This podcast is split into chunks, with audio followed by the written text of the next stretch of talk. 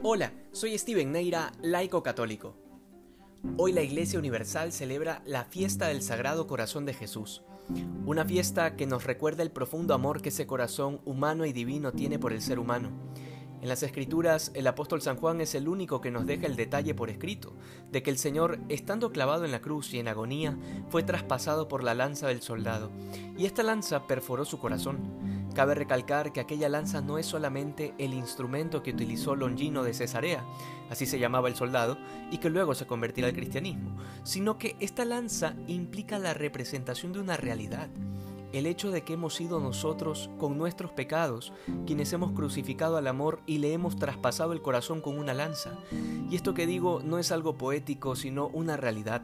Por este motivo el culto al Sagrado Corazón de Jesús implica también actos de reparación, es decir, penitencias y obras concretas que están llenas de amor hacia Jesús para reparar por todas las ofensas y dolores por los que ese Sagrado Corazón ha tenido que pasar por nuestra salvación.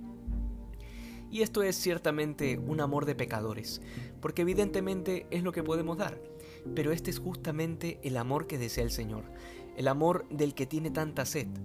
Por otro lado, esta fiesta tiene un matiz político y religioso sumamente importante para toda la iglesia, pero de manera particular para el Ecuador, porque nos recuerda varias cosas. Primero, que nunca será compatible la ideología política del liberalismo con la doctrina cristiana. En otras palabras, decir que un católico es liberal es decir, una contradicción. Y por si no he sido lo suficientemente claro, el liberalismo será siempre un pecado y una herejía que ha sido condenada ampliamente por la Iglesia. Particularmente aquí en el Ecuador, la revolución liberal de Eloy Alfaro fue la semilla de odio que ocasionó una encarnizada persecución contra la Iglesia y el martirio de muchos curas y laicos a manos de la masonería.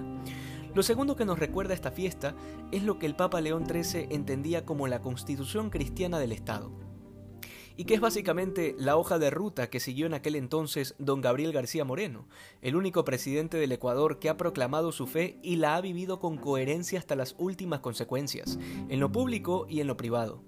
Este segundo detalle representa un desafío para los políticos católicos actuales, que gustan de entablar diálogos con el mal y el error porque lejos de buscar la promoción de la verdad, del bien y de la virtud, lo que buscan son votos para poder tener algo de estabilidad en medio de una democracia ya muy venida menos.